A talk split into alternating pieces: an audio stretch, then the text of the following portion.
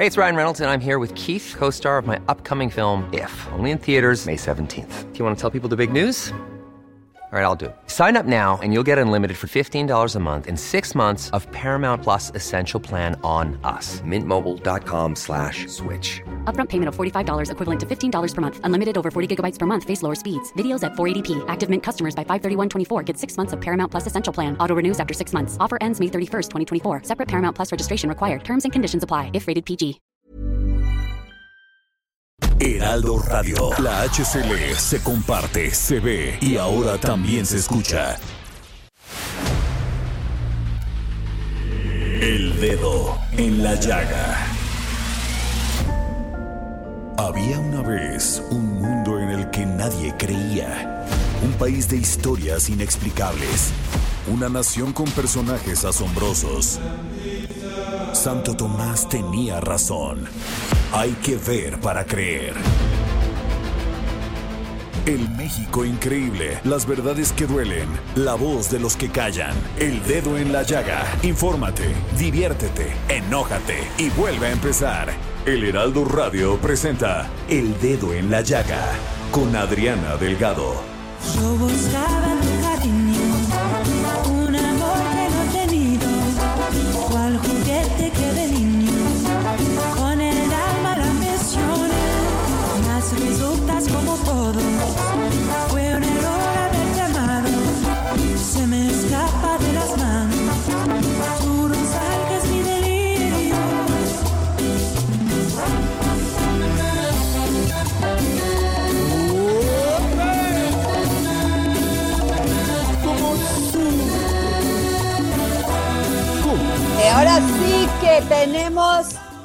un dedo en la llaga muy movido porque vamos a tener a Emir Pavón, vocalista del grupo Cañaveral. Y estamos escuchando esta canción tiene espinas el rosal. Así que muy atentos porque vamos a tener un súper programa el día de hoy. Y los saludo con mucho gusto este viernes 15, 15 de enero del 2021. Y déjenme decirles que les mando un gran saludo a todos aquellos que nos escuchan en toda la República Mexicana, sí, porque el Heraldo Radio ya llega a todas partes. La verdad ha sido un gran esfuerzo de nuestros jefes porque nuestra voz, nuestra opinión, pues escuche. Entonces, pues este proyecto radiofónico verdaderamente es un éxito y tratamos todos los días de dar lo mejor de nosotros para ustedes, nuestros radioescuchas. Así que empezamos este dedo en la llaga y también quiero decirles, porque sé que ya se escucha eh, es- este, la señal del, del Heraldo Radio en Pánuco. Entonces, allá por el norte de Veracruz, la verdad estoy muy contenta y, al- y allá también, ya cerquita de Pánuco, por Ta- Tamiagua y todo eso. Pues les mando un gran saludo a todos, a todos mis paisanos del norte de Veracruz. Y así empezamos este dedo en la llaga con Denise Cuadra. Adriana, vamos con la información. La Ciudad de México se mantendrá en semáforo rojo la próxima semana debido a la persistencia en hospitalizaciones y contagios de COVID-19. Así lo informó la jefa de gobierno de la Ciudad de México, Claudia Sheinbaum. La mandataria también dio a conocer el programa Reactivar sin arriesgar, con el que se permitirá reactivar la economía con la apertura de actividades con mínimo riesgo de contagio. De esta forma, a partir del lunes 18 de enero, los restaurantes podrán recibir comensales con las medidas sanitarias y solo en terrazas al aire libre o espacios descubiertos propios, estacionamientos propios, banquetas y franjas de estacionamiento y carriles sobre arroyo vehicular. Hasta ahí la información. Muchas gracias, Denise. Pues bueno, finalmente vamos a estar en este tema de la pandemia y con, sigue, está complicado, los hospitales están a su máximo. Híjole, yo sé que este comentario ya se los se ha dicho por todos lados, pero sí cuidémonos. Cuidémonos porque es importante no solamente cuidarnos nosotros, sino cuidar también a los que queremos y a las demás personas, no seamos egoístas. Y bueno, pues nos vamos con una fabulosa entrevista que realizamos a Paulina Beites.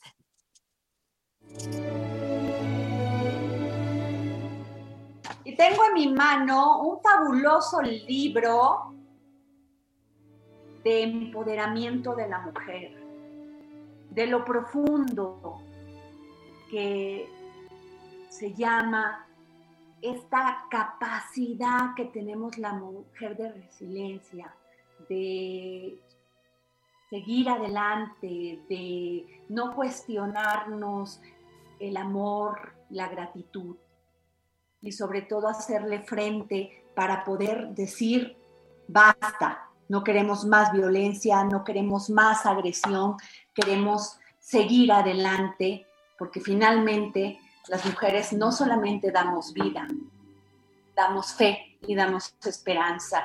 ¿Y qué les puedo decir de fabulosas? Paulina Vieites, que ha escrito y ha entrevistado a estas mujeres entre las que les puedo comentar, a quien yo conozco, a Mónica Garza, las otras mujeres las conozco porque las he leído, porque sé lo que hacen, porque sé de su entrega, a, a Claudia Marcuchetti, quien no ha leído sus libros. En fin, Paulina, qué gran libro. Muchas gracias, Adriana. Encantada de poder platicar contigo en este espacio tan valioso. Estoy a tus órdenes para que desentrañemos un poquito del contenido del mismo y gracias por presentarlo tan bonito. No, al contrario, Paulina. Eh, tú no solamente eres una comunicadora profesional, eres periodista, eres escritora. Eh, ¿Qué te puedo decir sobre todo de tu gran profesionalismo? Pero ¿qué significó para ti? ¿Cómo, ¿Cómo decidiste qué mujeres deberían de estar ahí en este libro Fabulosas? Fíjate que no tuve, como digo en el prólogo, que recorrer mucha distancia para darme cuenta que estoy rodeada, bueno, ya lo sé hace mucho, de mujeres fabulosas y había algunas que, que su historia me llamaba particularmente la atención, que quería yo conocer más a fondo, aparentemente historias ordinarias de vida, como las que vivimos cada una de, de las mujeres y por supuesto de los hombres en este mundo en esta existencia, pero que tenían muchísima dosis de ser extraordinarias, ¿no? Porque habían podido eh, sobrepasar el dolor, sus angustias, sus miedos y reunir fortaleza para salir adelante y adueñarse de sus vidas. Entonces me acerqué primero a ellas, a quienes tenía como muy presentes, eh, cuyas historias me impactaban, y después solito fue saliendo como con una inercia natural el mencionar otros nombres de otras mujeres cuya historia también era digna de ser contada. ¿Con qué propósito, Adriana? Pues, principalmente para hacer visible que toda historia es valiosa, que todo mundo tenemos algo que contar y que de repente estamos buscando modelos referentes extraordinarios, pero inalcanzables y no nos detenemos a pensar a quienes tenemos en nuestro entorno que han vivido vidas complejas y que vale la pena que las desentrañemos juntas para visibilizar sobre todo qué tiene que ver en nuestra vida el, el poder conseguir los logros. Tú lo decías, ¿no? Mujeres que damos vida, que incidimos en nuestros ambientes sociales, familiares y demás, que, vale la pena que se sepa, que vale la pena que se interese la gente por lo que eh, sucede en el fuero interno de las mujeres y, bueno, reconocernos como seres humanos vulnerables, pero que también tenemos mucho que dar. Claro, tú dices en tu prólogo, el proceso de las entrevistas fue extraordinario, conmovedor y estimulante. En estas hubo lágrimas, risas compartidas, confesiones inéditas, repasos sin, sin sabores. Y uno de, de los puntos en los que me detuve fue hablar sin cortapisas de huellas de dolor, los kilos que nos sobran, el tránsito hacia la menopausia, los hijos acercándose a la adolescencia. Y yo conozco en este caso, Paulina, a, a, este, a mi querida Mónica Garza y sé lo que ha luchado por tener un, espacio en el periodismo. Es una mujer entregada, profesional, gran madre y una mujer que nunca pierde el sentido del humor. ¿Qué, es lo que te dejaron todas estas mujeres a ti? Fíjate, Mónica es muy interesante. eh, como tú sabes, es una mujer tamaulipeca, apasionada, como lo has dicho, de su profesión. Y, tiene ahí como un subtítulo cada, cada biografía y cada testimonio. Y el de ella es vivir en el presente. Ella está perfectamente consciente que su profesión le demanda estar disponible las 24 horas del día. Le dedica toda su energía a lo que sabe hacer mejor, que es comunicar extraordinariamente bien con fondo, pero no descuida, como dices tú, Adriana, esta parte emocional, sentimental, su vínculo con su hija Matilda, todas las cosas que le gusta a ella hacer en la vida. Entonces, creo que el mensaje de esta y de todas las demás historias es, hay un sentido de vida que no que no está dado, que tú persigues, que tú trabajas, tú le das significado a tu existencia en el mundo. Y estas mujeres dan cuenta de ello, ¿no? Desde sus diferentes ámbitos vuelven relevante su lucha, su, su fortaleza, el estar plantadas en la vida y decir, aquí estoy, esto es lo que me gusta hacer, esta soy yo diferente a las otras, pero también me gusta asociar mi vida a las de las demás mujeres extraordinarias para que nos acompañemos en esta hermandad que hace tanta falta, ¿no? La mujer sigue siendo este, maltratada, sigue teniendo muchísimas desventajas y es, un, es una semilla para que podamos contribuir nosotras desde el libro y cada quien en su trinchera a que seamos esta voz capaz de resonar y de hacer mucho más eco para incidir en la transformación de nuestro mundo actual. Paulina, a todas estas mujeres sin duda se han de haber encontrado con una pared cuando quisieron seguir adelante, no ser una mujer sumisa, abnegada. Eh, ¿Qué te dice a ti de, de este, pues todos estos paredes, estos bloques que hemos tenido para, para poder decir aquí estoy? Pero no quiero hablar tanto de ellas, quiero hablar de ti. Ay, mira, rescato la ¿Te ha palabra. costado- te ha costado a ti, como este, Paulina, salir adelante?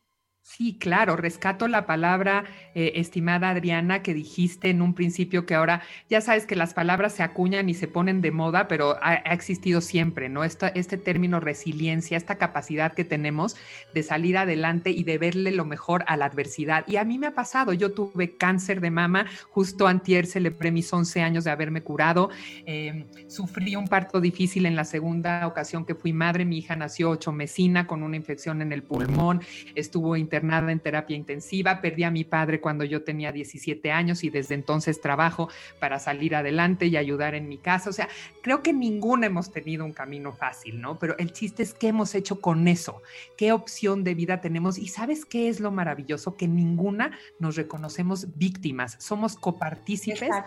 Con la vida de lo que nos ha pasado, asumimos la responsabilidad de nuestras decisiones y muchas veces nos hemos equivocado, pero no asumimos este papel de víctimas en donde todo nos maltrató, todo nos fue adverso, porque si yo hubiera decidido contarme otra historia de mi vida, así como las eh, 20 fabulosas, hubiera dicho, pobre de mí, me quedé huérfana, este, ahora quién va a ver por mí, yo no voy a hacer una carrera, que alguien me mantenga, o ya me enfermé de cáncer, me voy a morir y pues si me curé fue de casualidad. No, sino que realmente tomamos las riendas de la adversidad y de lo que la vida nos presenta y damos para adelante pasos firmes para contrarrestar esto que nos está sucediendo, ¿no? Con una enorme fuerza de voluntad y sobre todo, sabes que un trabajo enorme de autoestima, porque tiene que ver con que tú también eres lo suficientemente valiosa como para seguir existiendo y ese también es otro de los mensajes de Fabulosas. Eh, me encanta esto de Marcela Celorio, la importancia del balance. A veces las mujeres sacrificamos mucho por seguir adelante. A veces no podemos ver a nuestros hijos, a veces pensamos que no podemos tener el amor, que no podemos tener fortuna, abundancia, tener nuestra familia bien, porque pensamos que algo tenemos que sacrificar y además nos toca también. Paulina, ¿qué nos puedes decir de esto? Sí, es estos sacrificios, ¿no? Lo, lo- lo dices muy bien en el caso de Marcela y creo que todas las demás están muy conscientes. Se hacen sacrificios, a veces parece que la balanza está cargada hacia la pérdida y al final lo que estás construyendo es una gran ganancia. Este libro hace visible las grandes ganancias que estas mujeres han tenido a partir de sacrificar. No ha sido fácil, pero han encontrado el mejor camino para que ese sacrificio fructifique, ¿no? Entonces, a lo mejor no cuidaste en su totalidad a tus hijos en un momento en el que estaban chiquititos y no se daban en totalidad cuenta que les faltaba su madre, pero después lo recompensaste con una madre alegre, divertida, propositiva, capaz de desarrollar proyectos que se convierten en un ejemplo para ellos, ¿no? Entonces, creo que también la premisa es adéntrate en, tus, en sus historias y, y no juzgues, no juzgues porque la vida de cada quien tiene sus propios propósitos, sus propios dilemas y todas nos vamos acompañando en este camino son, como dice Celina del Villar, somos este, vulnerables más no débiles, ¿no? Y entonces reconocer que no somos perfectas, que nos movemos en esta vulnerabilidad, pero que también nos construimos con esa fortaleza de ser interior que se proyecta hacia el exterior y que nos permite tomar las decisiones más acertadas en nuestra vida. Ojalá que este libro impacte positivamente a los lectores. Gracias por el espacio que le estás brindando. Celebro que haya mujeres como tú que reconozcan a otras mujeres y aquí estamos en este camino compartiendo y enlazadas. Muchísimas gracias, Paulina Vieites. Gracias por este maravilloso libro, Fabulosas, Testimonio Valientes de Mujeres en Plenitud. Gracias a ustedes. Les mando un fuerte abrazo y estamos a la orden para seguir compartiendo temas de mujer. Nos vemos la próxima y muchísimo gusto, Adriana. Gracias de verdad. Bueno, pues nos vamos con Gonzalo Lira para ver las propuestas de cine. Es tiempo del séptimo arte, películas, cortometrajes, series, documentales y excelente música con Gonzalo Lira. Gonzalo. Hola, hola. Oye, cuéntame todo sobre Guachicolero, la vida de Lalo. Qué difícil, caray. Escucho muy, escucho muy, muy, muy mal. Eh, apenas y alcanzo a escuchar, perdón. ¿Me, me, me oyes ya Ahora mejor? sí. Bueno, que platícame todos de esta película de Prime Video de Guachicolero y la vida de Lalo. Fíjate que, fíjate que Guachicolero es una película, Adri, que estuvo haciendo bastante ruido en festivales entre el 2019 y el 2020. Es una película mexicana que incluso tuvo varias nominaciones al premio Ariel el año pasado, entre ellos como mejor ópera prima. Y es una película muy linda que además salió en un momento eh, pues bastante interesante porque es cuando el tema del huachicol estaba en boca de todo el mundo acá en nuestro país. Es la historia de un chavito que se enamora de una chica en su escuela y para comprarle el celular que ella quiere, se empieza a meter precisamente en el negocio de robar gasolina. Pero lo que es muy interesante es que la película, dirigida por Edgar Nito, eh, un chavo pues bastante novel, eh, mezcla varios géneros. No solo es una película de amor, no solo es una película que habla de temas políticos y actuales, sino que funciona como una especie de western, tiene por ahí elementos de acción. Y platiqué en el Festival de Tribeca hace ya casi dos años con Edgar Nito sobre esta mezcla de géneros y vamos a escuchar lo que me platicó, ¿te parece? Pues sí, es, es un ejercicio muy interesante porque en efecto es una mezcla de géneros que eh, pues estamos muy contentos con, con- con lo que logramos al final. Eh, como tú lo dices bien, eh, ah, yo desde que escuché que existía eh, gente que se dedicaba a robar gasolina, inmediatamente me refirió a los asaltantes de caminos del western. Y, y ahí empezó un poco mi motivación eh, hacia la historia. Sin embargo, había varias cosas que queríamos explorar. Yo también vengo como un poco de hacer varios trabajos de terror anteriormente. Este, quería también explorar un poco los personajes este, desde el lado amoroso, como justo un, eh, pues sí, una historia de amor.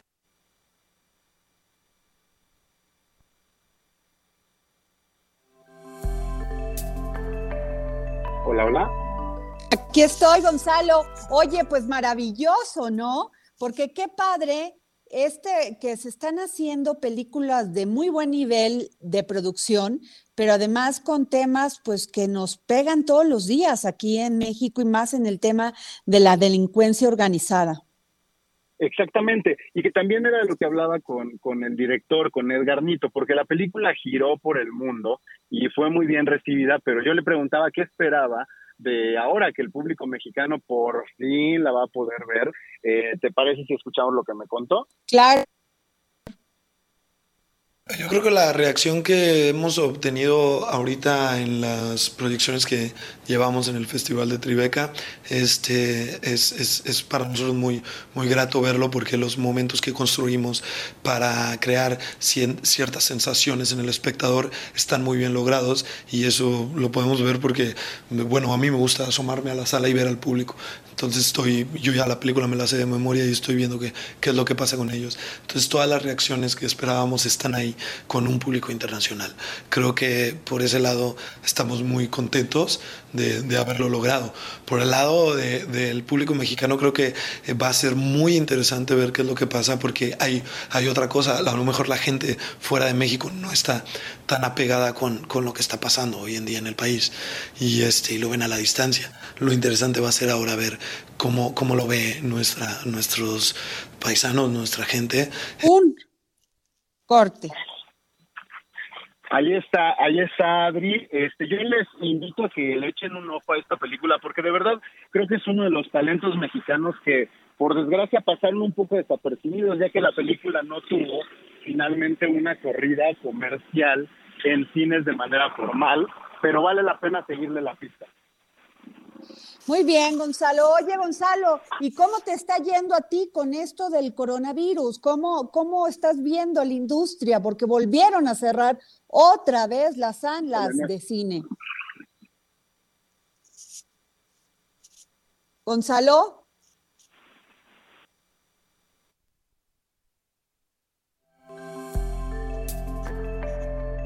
Gonzalo. Gonzalo, ¿se nos fue Gonzalo? ¿Abril?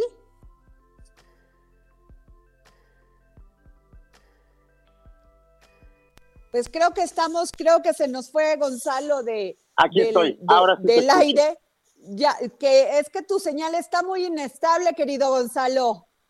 Ya estoy escuchándote perfectamente bien, Adri. Bu- Ahora sí. bueno, eh, este, este, estaba diciendo que cómo te ha ido con el coronavirus y todo este tema de la industria cinematográfica, porque por lo menos en México otra vez las salas volvieron a cerrar, las salas de cine. Sí, las salas de cine volvieron a cerrar, los cines, las cadenas grandes están reportando unas pérdidas estratosféricas. Digo, creo que para quienes hablamos de cine, de series y de películas, lo que nos terminan rescatando un poco son las plataformas, porque sí están adquiriendo un poder que ya sabíamos que iba a ocurrir, pero que creo que lentamente estaba pasando y el- la pandemia hizo que se exponenciara. Muchas distribuidoras como Warner anunciaron a finales del año pasado que este año todas sus películas van directo a la plataforma de streaming. No va a haber cines, eh, o al menos donde se pueda, serán estrenos simultáneos, pero ya no existe esta exclusividad de la sala. Pues sí, el tema es, Gonzalo, que la industria pues pierde y además este pues ha tenido un pues un stand-by, aunque se han seguido eh, eh, dando los estrenos en las plataformas, ¿no? Y mucha gente ha recurrido a hacer teatro también este, por Zoom. O sea, verdaderamente también hay un tema, ¿no? Tenemos que innovar. Sí, creo que te- está, existe este, este tema de la innovación y de adaptarnos a las circunstancias, pero no olvidemos que la industria del cine no solo son las películas y no solo es la gente que participa en la producción de las mismas, también está todo, eh, pues las salas de cine, la gente que trabaja dentro de las salas de cine, las empresas que distribuyen, las empresas que, que hacen la compra y venta de películas, todo eso ya está parado desde hace prácticamente un año y es una es un alto indefinido que está reportando muchas pérdidas. Pues sí, sencillamente, definitivamente, este, din- danos otra propuesta para ver este, de estrenos en este fin de semana, Gonzalo, antes de irnos al corte. Fíjate que a principios de la próxima semana, Adri, se va a estrenar eh, precisamente en la plataforma de HBO, eh, HBO Go. Se va a estrenar, a ti que te gusta el documental y sé que también te gustan los deportes, van a estrenar un documental sobre Tiger Woods y, y sobre todo de la relación de Tiger Woods con sus padres. Es una especie de, digamos que van pelando las diferentes capas para entender qué hizo que este chavo, que en un principio era pues sí, muy ingenuo, muy inocente, pero con un súper talento, se convirtiera en esta figura mediática y cómo eso también eventualmente jugó en contra de su imagen. Sabemos que tuvo escándalos sexuales, pero todo eso lo, eh, digamos que lo va diseccionando el documental, mostrándonos cómo los papás tuvieron mucho que ver, en particular el papá. Entonces échenle un ojo a Tiger Woods. Nos vamos. semana. Gracias, Gonzalo. Nos vamos a un corte y regresamos aquí al dedo en la llaga. Sigue a Adriana Delgado en su cuenta de Twitter arroba Adri Delgado Ruiz. Además, te invitamos a enviar tus opiniones y comentarios en texto o por mensaje de audio a través de WhatsApp al 55 2544 3334. Y si quieres escuchar El Dedo en la Llaga de El Heraldo Radio, en cualquier momento y donde quiera que te encuentres, descarga el podcast disponible en Spotify y iTunes. Heraldo Radio. La HCL se comparte, se ve y ahora también se escucha.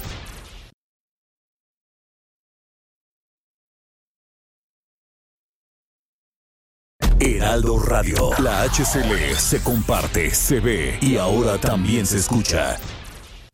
Sigue a Adriana Delgado en su cuenta de Twitter en arroba Adri Delgado Ruiz. Y envíanos tus comentarios vía WhatsApp al 55 25 44 33 34 o 55 25 02 21 04. Regresamos aquí al dedo en la llaga aquí en el Heraldo Radio por la 98.5. Yo soy Adriana Delgado y vamos a escuchar a Armando Carrillo y la cultura.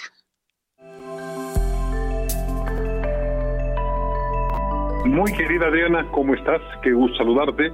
Y tal como lo, lo, platicamos la vez anterior, vamos a hablar de los documentales históricos que se han producido en donde yo participé y que empezamos en el tiempo con estas producciones en el año del 2014. El primero que se produjo en esa serie fue El Penacho de Moctezuma. Esta producción, que como te digo se hizo en el 2014, lo que tuvimos que hacer por un acuerdo al que llegamos con los representantes de ORF, la televisora oficial de Austria, fue que haríamos un documental sobre el estatus del Penacho de Moctezuma en el museo allá en Viena. Eh, indispensable la participación y la colaboración de nuestros amigos austriacos porque comprenderás que para poder tener acceso a las salas y poder meter cámaras como parte de una investigación que un grupo interdisciplinario de especialistas y científicos de la UNAM empezó a hacer para ver esto que te comento, cuál era el estatus del penacho, pues se requería que tuviéramos acceso como, como equipo de, de producción de un video que iba a tratar de recoger los trabajos de este grupo organizado en México por la doctora María Olvido Moreno, especialista en temas de plumaria y que fue quien condujo esta investigación, pero para una cosa era el trabajo científico que ellos iban a hacer como grupo de alto nivel, conocedores en el tema del penacho para ver cuáles eran sus eh, estatus al momento en que se iba a hacer esta investigación en el 2014, como te repito. Bueno, pues se consiguió que con la alianza con la televisora porque me platica, me preguntabas cuáles eran los, los pormenores de estas producciones. Bueno, pues este fue uno muy importante porque era indispensable la, coparticipación con la televisora eh, austriaca. Participó también la televisora de la UNAM, TV UNAM, quién era el, promotor importante de este documental, sino también el enlace con los científicos que de la UNAM estarían presentes en esta investigación que se iba a hacer eh, allá en el Museo de Austria, donde se, la, idea fue que se bajó del sitio donde se tiene el penacho para que los científicos pudieran tener acceso eh, minucioso a cada una de las partes del famoso penacho. Esto así se hizo, se logró con tanto la participación de la UNAM como de la televisora austriaca de poder tener acceso, que nuestras cámaras pudieran estar ahí. El realizador Jaime Curi Aiza pues fue quien coordinó todas estas partes de la producción y de la filmación de la investigación, las entrevistas con los científicos, tanto los de México como los austriacos, y con estas piezas poder armar ese rompecabezas enorme que fue el hacer este documental de más de una hora de duración. Bueno, eh, se hizo, se llegaron a las conclusiones que se llegaron por parte del grupo científico, en donde la conclusión final era que esa pieza de, artesanía mexicana, de los de las épocas en que Montezuma gobernaba la Gran Tenochtitlán. Y bueno, pues entonces eh, la conclusión es que no se puede mover esa pieza de ese sitio en esas condiciones de humedad, de movimiento, porque si se somete a un, un traslado hacia cualquier sitio en que requiera traslado complicado, como puede ser pues moverlo en un camión y luego subir un avión, etcétera, etcétera.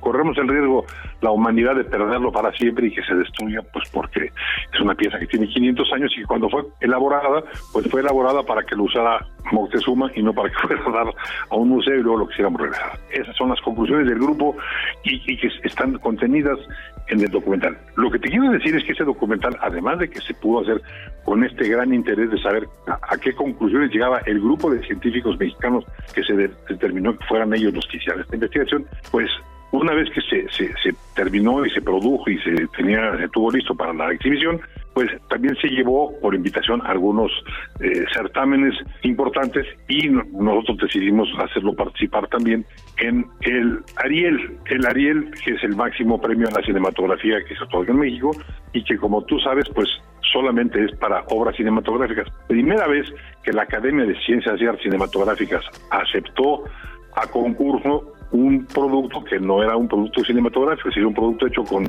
cámaras y con, y con elementos de cine, con películas cinematográficas. Y ahora ya es diferente, pero en aquel entonces todavía había esa, esa diferencia y lo aceptaron a concurso y no solo eso, ganamos el Ariel en México, que como te digo es el máximo galardón en la industria cinematográfica y que en esta ocasión se otorgó a un producto que en inicio se hizo para la televisión. Bueno, pues no solo eso, eh, ganó otros premios importantes, certámenes como el Premio Nacional de Periodismo y otros más. Se ha exhibido en infinidad de eh, salas y en, salas para exhibir este tipo de materiales en universidades, en todos lados y ha ganado una importantísima cantidad de premios. Y espero que si está de acuerdo, la próxima semana platiquemos del siguiente documental que podría ser el de Hernán Cortés, un hombre entre Dios y el diablo, que fue parte también de esta estas producciones que se han hecho y que se han eh, hecho con, con participación internacional y que han tenido importantísimos reconocimientos a nivel nacional e internacional. Me da mucho gusto saludarte, espero que haya sido del interés de nuestro territorio esta intervención y vendrán las siguientes. Y una vez más, me precio de ser parte de tu equipo de colaboradores. Muchas gracias, Adriana. Pues muy bien, Armando Carrillo, qué interesante lo que nos dice. Y nos vamos con Miriam Lira, porque hoy es viernes y es momento Gastrolab. Vanguardia culinaria. Tendencias gastronómicas. Recomendaciones. Restaurantes. Entrevistas. El ingrediente secreto eres tú. Gastrolab. Con Miriam Lira. En el dedo en la llaga. Miriam, querida. Hola Adriana, ¿cómo estás? ¿Cómo está todo el auditorio del Heraldo, del dedo en la llaga? ¿Qué nos vas a, comentar el día de hoy? Qué ricura, qué tema, porque la verdad yo estoy terriblemente apanicada con este desenlace que va a tener la industria restaurantera o que está teniendo con esta situación tan difícil de que les pidieron que cerraran. Y pues, híjole, los están, o sea, bien como dicen, o abrimos o morimos. Pues por, por fin estamos viendo la luz al final del, del túnel, Adri, porque ya el 18 de enero van a poder abrir todos aquellos que tengan una terraza o un espacio al aire libre. Eso, quieras o no, pues ya es un poquito de aliviane. Van a tener que abrir con muy poca ocupación, eso sí, con todas las medidas de seguridad que ya venían manejando tienen que tener el QR, al pie de la letra todos los empleados la careta, el cubrebocas, lo que ya todos conocemos y ya es parte de nuestra vida diaria, pues eso en una primera fase. Y se está especulando que habrá una segunda fase que entre en vigor el 25 de enero en la que ya todos los restaurantes de sala, o sea que no tienen como eh, tanta ventilación o digamos como una terraza, puedan abrir al 30% de su capacidad, lo cual también ya veríamos todavía un poquito más la luz. Entonces, buenas noticias, obviamente indicarle al auditorio que lo haga con todas las medidas de seguridad, que no se confíen en ningún momento, porque sí la situación que estamos viviendo todavía es muy alarmante.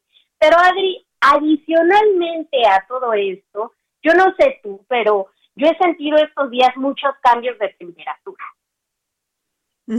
Sí, no, bueno, este, terribles.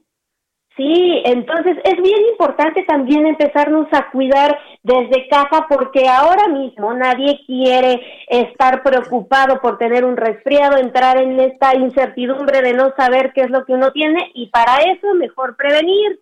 Por eso les tengo un top 5 con algunos tips para que prevengan las gripas, porque nadie, absolutamente nadie en estos momentos quiere sentirse resfriado. Entonces, el número uno de los tips es comer alimentos que contengan mucho ajo y cebollas, que son buenísimas, también calabacitas, brócoli y muchos alimentos que contengan zinc, por ejemplo, las legumbres, los frutos secos y las carnes magras, que son todas estas que son las aves o el pescado. El segundo punto muy importante es tomar líquido. Es fundamental, algo tan sencillo y vital como beber agua, Adri, muchas veces lo dejamos a un lado y es importante no dejar de tomar al menos un litro y medio diario. Podemos agregarle unas gotitas de limón o de naranja para hacerlo todavía más efectivo y que tengamos también por ahí una pequeña dosis de vitamina C. El tercer punto muy importante es que las hierbas aromáticas sí funcionan y las más recomendables, una vez que empezamos a tener algunas molestias, es la menta, el eucalipto, el comino, el anís, tomillo, romero, incluso el orégano y la albahaca, si se pueden hacer alguna infusión, van a sentir mucho bienestar en su organismo. Y en el ramo de las raíces, el jengibre es una maravilla, Adri, porque ayuda a deshacer todas las flemas, de modo que les va a ayudar a limpiar y aliviar los síntomas de la congestión y lo pueden tomar igualmente en una infusión muy sencilla que es colocando jengibre fresco, un poquito de miel y un poco de limón. Con eso se van a sentir perfectamente bien. Otro punto importante es la vitamina C.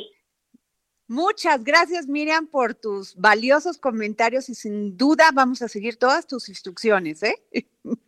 Claro que sí, Adri, y visítenos en gastrolabweb.com. Ok, gracias, Miriam, ahí sin duda, porque además no saben qué maravillosa es, esta edición en, en, el Heraldo impreso maravillosa. Pero gracias Miriam Lira, gracias por tu momento Gastrolab. Y bueno, nos vamos.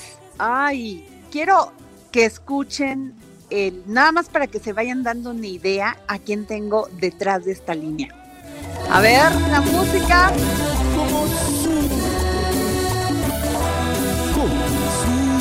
Y sí, tengo a Emir Pavón del grupo Cañaveral, vocalista. ¿Cómo estás, Emir? Soy la mujer más envidiada de México en este momento.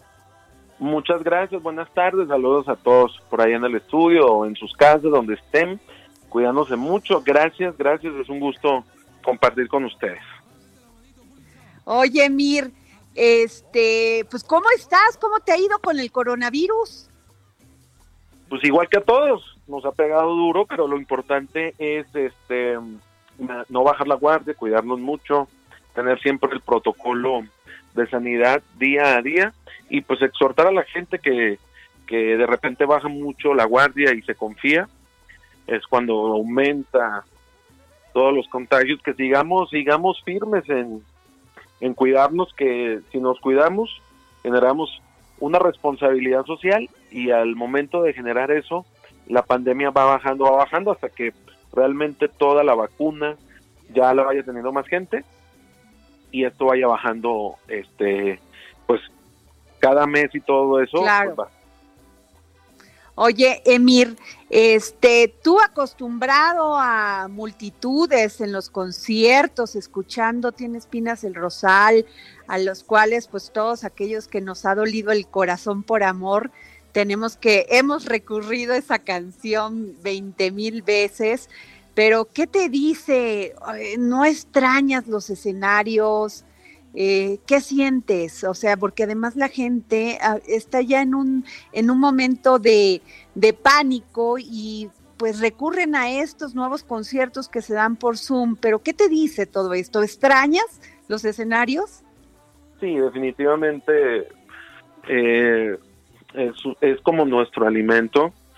Todos los que nos dedicamos al medio artístico, en la rama que, sea musical, actoral, conducción, comedia, etcétera, etcétera, realmente nos alimenta este, el público, el aplauso, los gritos. Entonces, el ahorita, eh, ahorita no estar este, como en contacto masivo con la gente, sí es muy, es muy frustrante. Pero, pues mira, eh, los grandes cambios ocurren cuando nosotros realmente los seres humanos lo queremos ocasionar. Entonces, yo creo que esta pandemia para muchas personas, incluyéndome, pues nos, ha servido para hacer grandes cambios positivos y esperar el momento, ahora sí que esperar el banderazo de salida y salir corriendo como si estuvieras en un maratón, ¿no?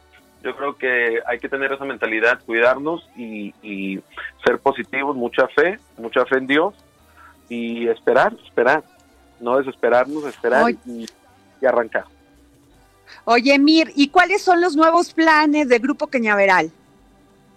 Pues bueno, Grupo Cañaveral está de alguna otra manera siempre activo en cuestión producción, en cuestión redes sociales, en cuestión interacción. Entonces hemos estado haciendo como Grupo Cañaveral varios eh, streaming, varios conciertos en línea, porque siempre hay que darle esa alegría al público, no hay que olvidarnos de, la alegría y de la sonrisa que puede generar la música a través de a lo mejor de, la pantalla y este y pues bueno preparando eh, canciones eh, ahora sí que a puertas cerradas desde el estudio desde casa y todo eso para siempre darle continuidad a la música eh, y principalmente darle mucha alegría a todo el público fiel de la agrupación que tiene ya 25 años.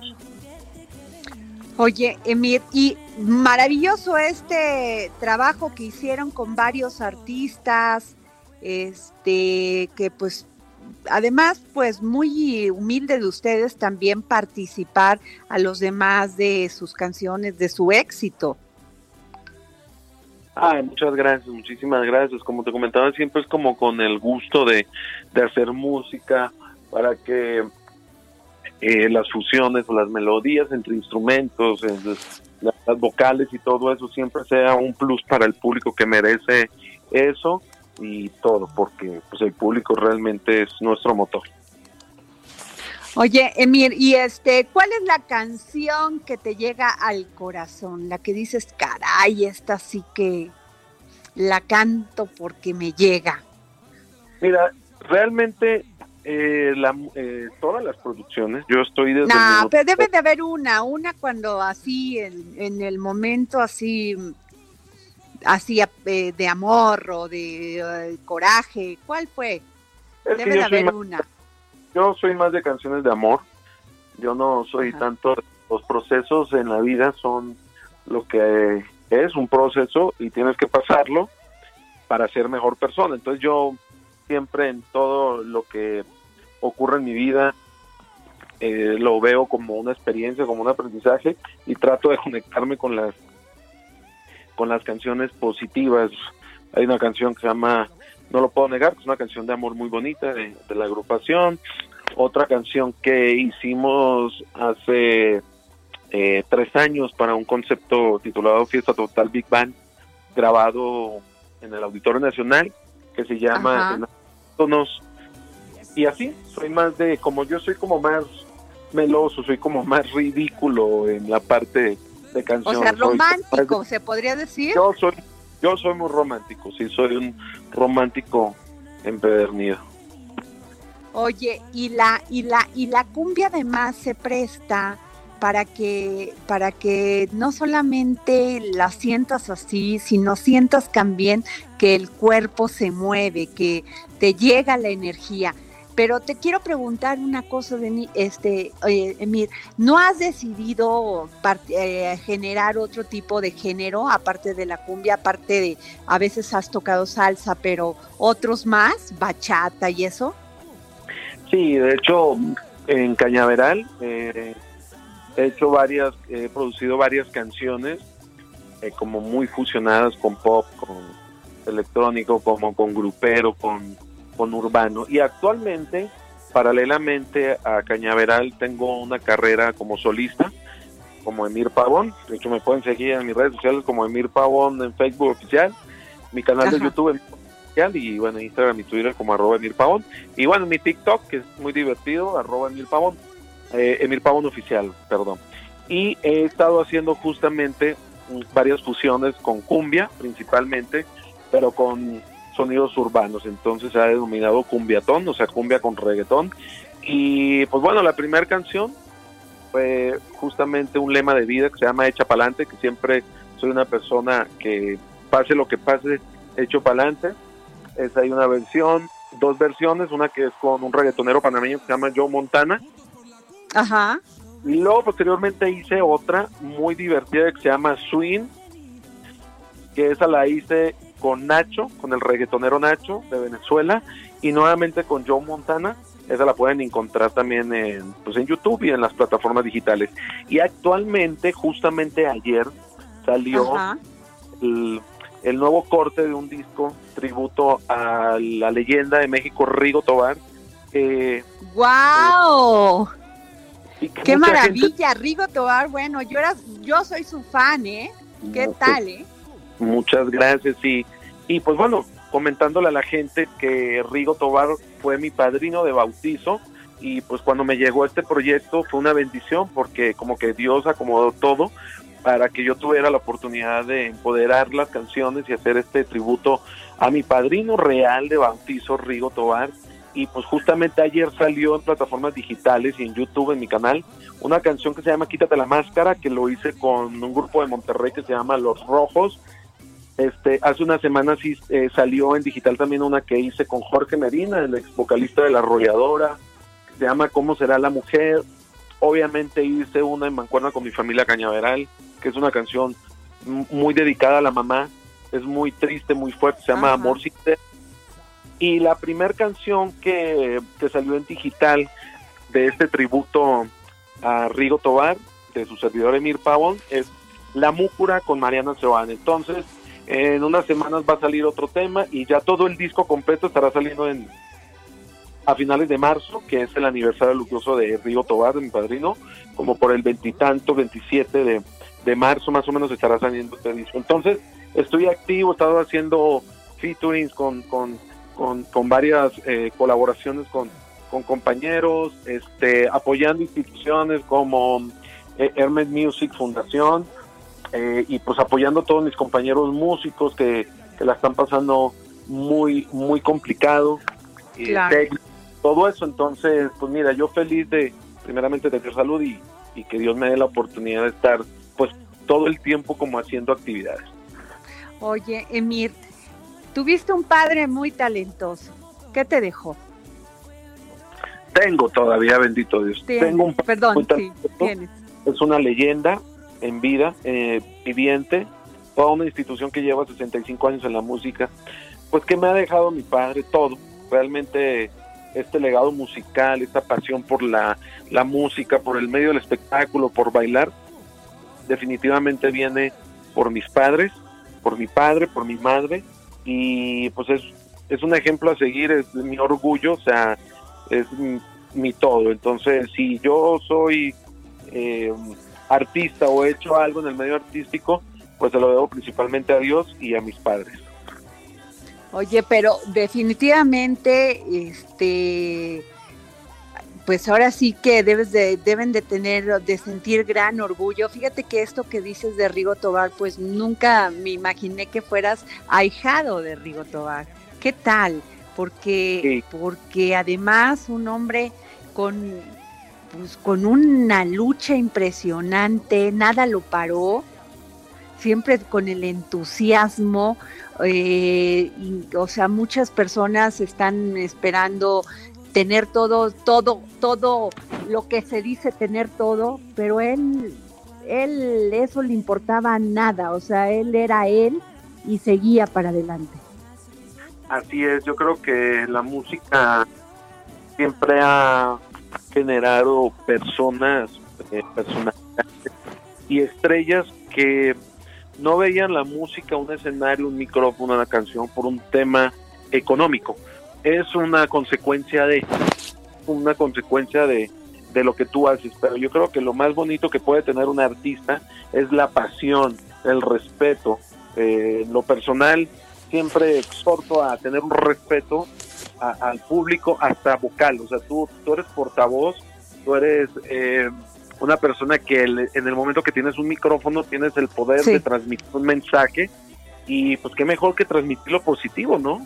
O sea, que llegue a la familia, que llegue a mucha gente tu mensaje positivo, no un mensaje negativo con groserías ni, ni con el micrófono eh, siendo eh, pesado. Em, Yo creo que el Emir, público-